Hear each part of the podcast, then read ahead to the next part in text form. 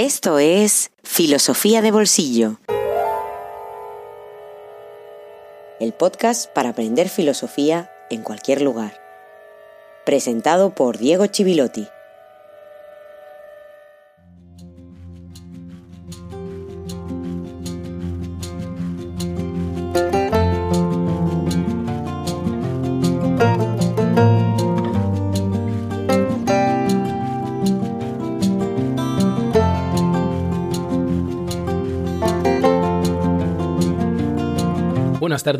Buenas noches, buenos días y feliz jueves filosófico número 58.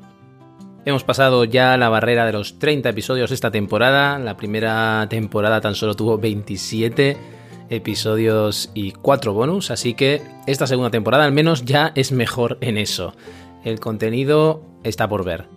Lo hemos hecho además estrenando los nuevos directos de Filosofía de Bolsillo, que tendrán lugar cada dos semanas. Hay gente que me ha comentado que por qué cambiaba filosofía de bolsillo de formato. No es que haya cambiado, sino simplemente que ahora vamos a intercalar siempre un directo entre dos episodios habituales. Espero que hayáis disfrutado de la visita de nuestro medievalista de cabecera, Sergi Sancho Fibla, y su lectura del conocimiento, la mística, que tantos prejuicios deshacía de nuestra manera de entender muchos conceptos y la propia Edad Media como época. Fue una conversación que yo personalmente disfruté mucho, de una hora aproximadamente, y os recuerdo que la podéis recuperar completa en el Patreon de Filosofía de Bolsillo y de forma parcial tanto en el canal de YouTube de Filosofía de Bolsillo como en la página de Facebook. Una conversación que no solo nos dejó aprendizajes, sino, más importante aún, ganas de seguir buscando y ganas de seguir aprendiendo sobre cuestiones que no suelen ser fácilmente accesibles. Hoy, Miguel Ángel, te dedico este episodio importante para entender en toda su dimensión el pensamiento político de Jean-Jacques Rousseau.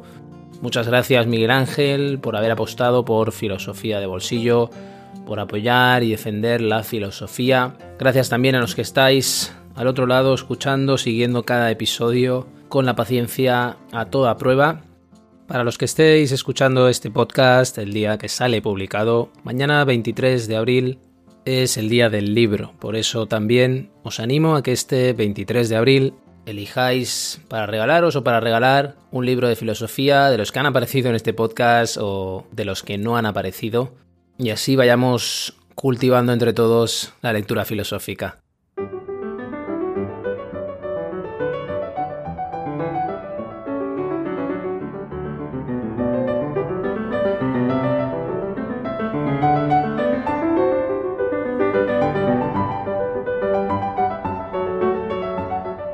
En el episodio anterior, el episodio 56, ya que el 57 tuvimos este primer directo, Hablamos de la voluntad general de Rousseau, nos centramos sobre todo en sus conceptos de libertad, hablamos de la libertad política, la libertad civil y también una libertad natural o la libertad que se experimenta como sentimiento en el estado de naturaleza, distinguimos esos tipos de libertad.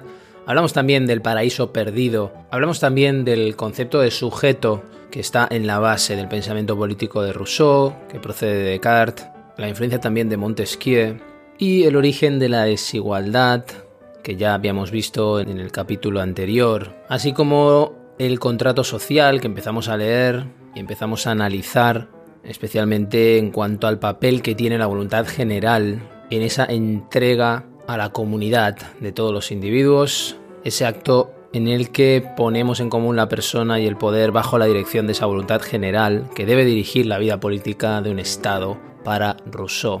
Lo dejamos a medias, en cierto sentido, ese concepto, así que hoy vamos a continuar y vamos a avanzar retomando esas ideas, esos nueve puntos de Diderot en la enciclopedia, cuando hablaba de derecho natural, porque es ahí donde se forja la expresión de voluntad general. Sin embargo, entre Diderot y Rousseau hay profundas diferencias. Diderot subraya el individuo, pero a Rousseau le preocupa mucho más la cohesión global, como decíamos. La voluntad general para Rousseau no es la voluntad de todos, no tiene que ver ni mucho menos consumar las voluntades particulares, que Diderot incluso condena en el primer punto de su artículo.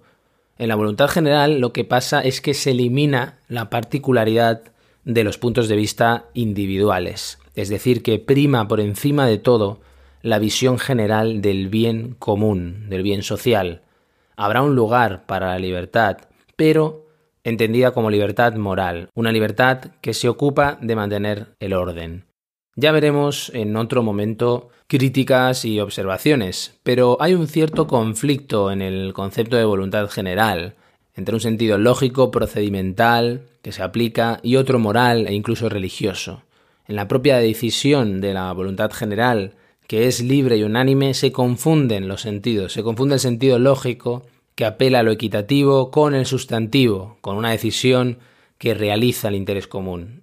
Lo veremos con más claridad después.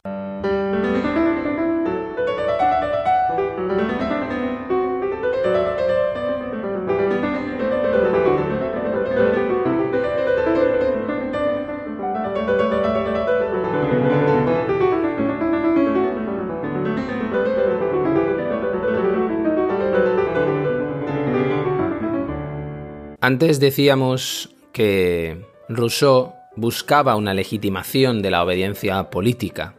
Pues bien, la voluntad general es precisamente esa fórmula de legitimación de la autoridad o del sometimiento político, a diferencia de lo que sucede en una tiranía o en todas aquellas formas injustas de autoridad.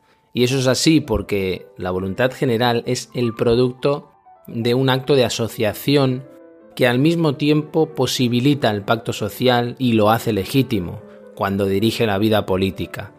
Con ello lo que sucede es que se forma un sujeto colectivo e incluso un cuerpo moral colectivo. Los grandes movimientos populares también van a salir de estas ideas, incluso sin que el propio Rousseau se hubiera propuesto inspirarlos. La voluntad general es el gran concepto del pensamiento político en Rousseau, como hemos visto de una manera introductoria en el episodio 56. Suficientemente importante como para detenernos un momento y recordar algunas cosas del camino que nos ha llevado hasta aquí desde el episodio 55. Recordemos que para Rousseau la historia del ser humano en sociedad es la historia de una enfermedad, de un proceso en el cual se pierden muchas cosas lo cual no significa que debamos subirnos a una máquina del tiempo y volver a empezar. Primero, porque es imposible. Y no hace falta ya una segunda razón, si en la primera ya decimos que es imposible. Así que esa enfermedad del ser humano debe ser curada, y la cura es ese famoso contrato social, donde tiene lugar una adecuación de la sociedad a la naturaleza del ser humano, tomando los hombres y mujeres como son, y las leyes como pueden y deben ser. Recordemos que hablábamos en episodios anteriores de la naturaleza buena y libre del ser humano. Y el problema era que el ser humano rechaza su propia naturaleza y rechaza con ello también su propia libertad natural. Nace libre y vive encadenado, como dice Rousseau al principio del contrato social. Y esto tiene una gran relación con la figura de la autoridad en Rousseau con la relación entre fuerza, dominación y derecho, tal y como está planteado ya en el primer libro del contrato social.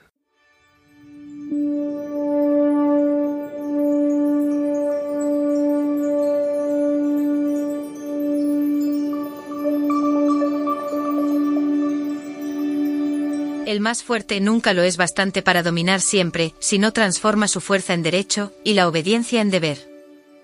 De aquí viene el derecho del más fuerte. Derecho que al parecer se toma irónicamente pero que en la realidad se ha erigido en principio. ¿Habrá empero quien nos explique qué significa esta palabra? La fuerza solo es un poder físico, y no puedo pensar que moralidad pueda resultar de sus efectos. Ceder a la fuerza es un acto de necesidad y no de voluntad. Cuando más es un acto de prudencia. ¿En qué sentido pues se considerará como derecho? Rousseau. El contrato social.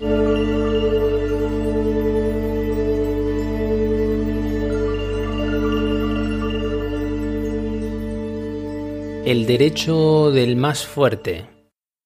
No. Rousseau nos va a decir en ese mismo capítulo que no debemos obedecer más que a los poderes legítimos. Y también que la fuerza no genera derecho. Por eso también, en el siguiente capítulo, Rousseau va a tratar la esclavitud y va a hacer una crítica del jus naturalismo. ¿Qué es eso del jus naturalismo? Que sería literalmente derecho natural.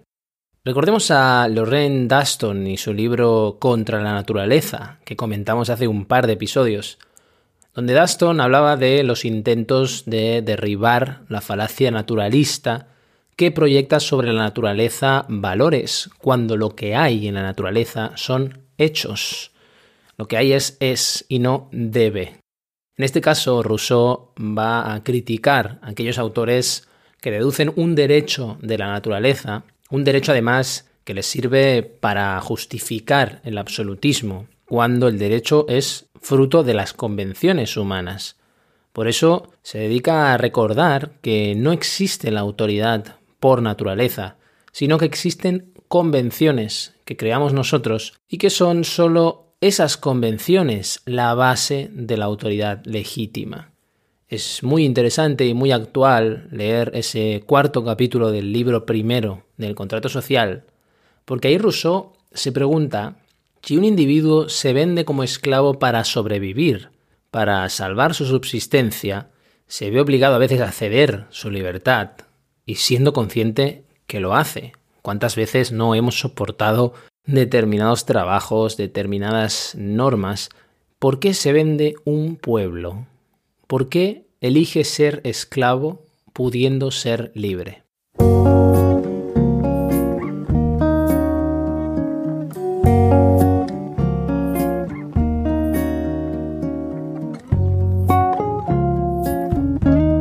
Un libro en el bolsillo.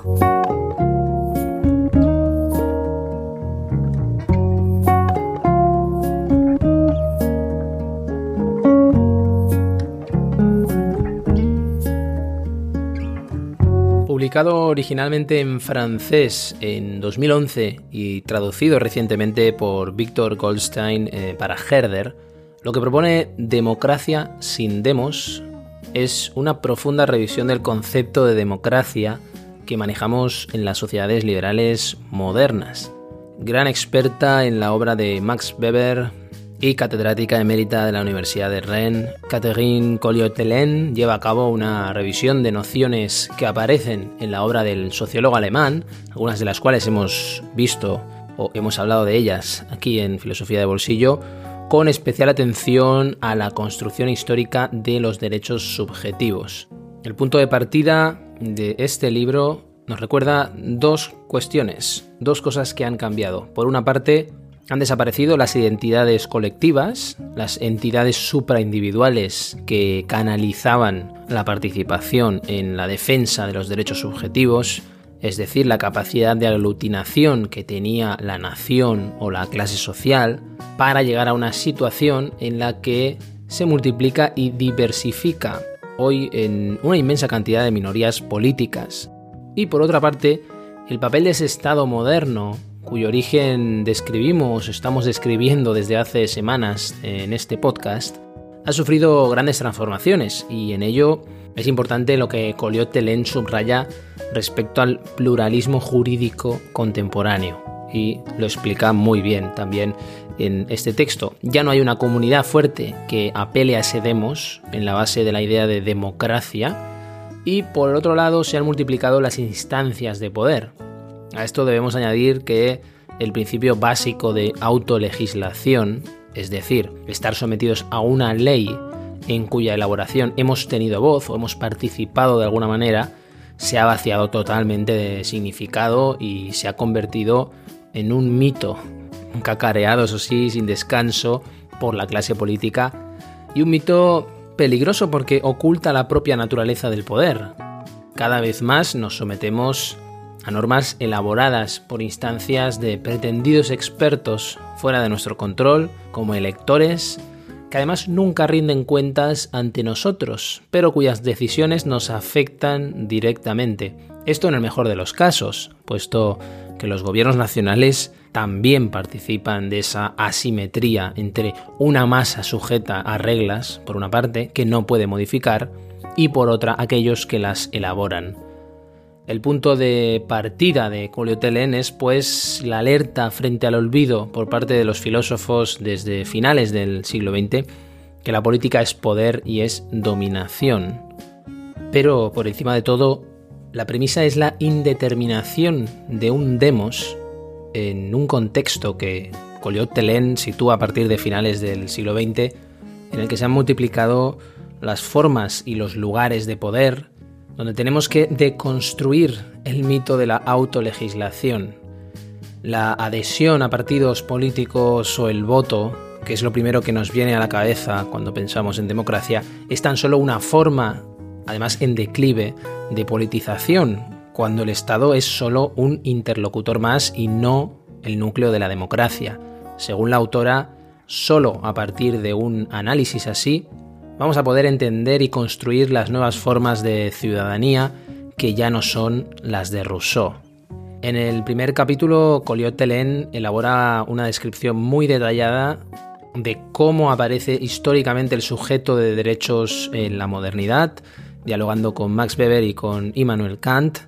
El segundo se dedica a un análisis crítico de Rousseau y su noción ambigua de pueblo, mientras que en el tercero responde a la pregunta de cómo y por qué se denominan democracias los regímenes constitucionales de la modernidad cuando no lo eran para los autores de finales del siglo XVIII, con una referencia además a Hannah Arendt muy clarividente para nuestra época. Ya en el cuarto se afronta la cuestión que anuncia el título sobre una democracia que funciona sin un ideal de una comunidad democrática, a partir del cual la autora replantea muchos conceptos de la tradición sobre cómo el sujeto se ha convertido en ciudadano, pero también proyecta visiones de futuro de qué es el ciudadano con derechos en nuestro tiempo y cuáles son los grandes desafíos y debilidades de los países que se consideran democracias plenas. No os voy a engañar, es un ensayo académico, un ensayo con mucha enjundia conceptual para leer y para pensar con cautela, con pausa, pero al mismo tiempo para hacerlo de forma urgente.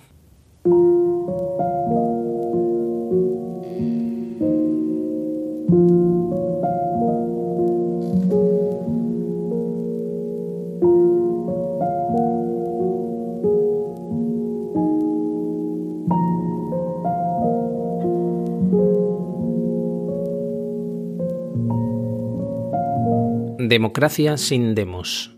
¿En qué sentido? Esta tesis es resumida brutalmente en el título de la obra, que puede prestarse a una interpretación equívoca, como muchos me lo han hecho notar, porque si la expresión democracia sin demos o democracia sin pueblo se encuentra con bastante frecuencia en la actualidad, tanto en la literatura teórica como en el lenguaje periodístico, generalmente es para deplorar las disfunciones de los regímenes democráticos contemporáneos y, en consecuencia, para llamar a restituir la voz al pueblo, una voz sofocada por la burocratización de las políticas públicas y el desarrollo de la expertocracia a escala nacional y supranacional, sobre todo la de la Unión Europea. Ahora bien, el sentido de mi título es rigurosamente inverso. Por cierto, no hago la apología de la racionalidad burocrática o del gobierno de los expertos, pero sí sostengo que para comprender tanto lo que son las democracias modernas como lo que hoy las amenaza, hay que comenzar por hacer a un lado la etimología, así como las referencias convencionales a los textos canónicos de la filosofía política de la antigüedad. Hay que renunciar a ligar el concepto moderno de democracia con la identificación de un demos. En efecto, hablar de poder del pueblo a propósito de las democracias modernas nacidas de las revoluciones políticas de finales del siglo XVIII, corre el riesgo de confundir. A diferencia del pueblo de las democracias antiguas, que designaba capas sociales relativamente distintas, el de la democracia moderna es notoriamente indeterminado. Las variaciones sobre sus diferentes identificaciones posibles, los ciudadanos en general o bien la masa, suministran la materia de múltiples artículos y obras sin que esta indeterminación sea jamás suprimida. El pueblo de las democracias modernas, según el bello título de un libro de Pierre Rosan Ballon, es inalcanzable. La única significación precisa que se puede dar a ese término es la de un principio de legitimación del poder designado por la expresión soberanía del pueblo. Catherine Colliot-Telen Democracia sin demos. Editorial Herder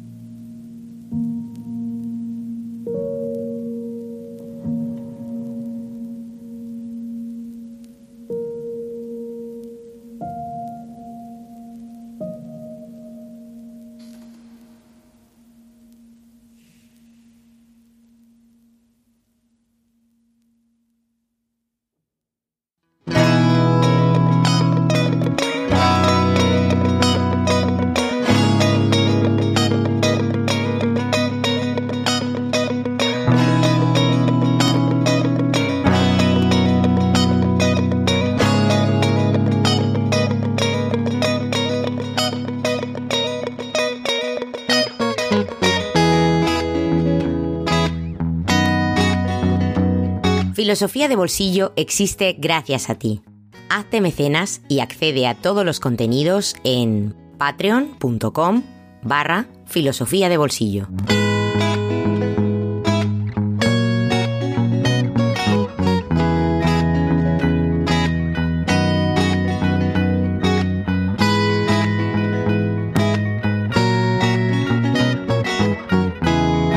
Y así terminamos este episodio 58, un episodio muy, muy político, teniendo en cuenta además que desde hace ya unos cuantos episodios estamos dedicándonos a la filosofía política, aunque ya estamos cada vez más cerca del final, pero un episodio que nos invita a pensar y repensar muchos conceptos que damos por supuestos, como el concepto de ciudadanía, de democracia, de derecho, en fin, un episodio más para seguir pensando y replanteando cuestiones que nos atañen.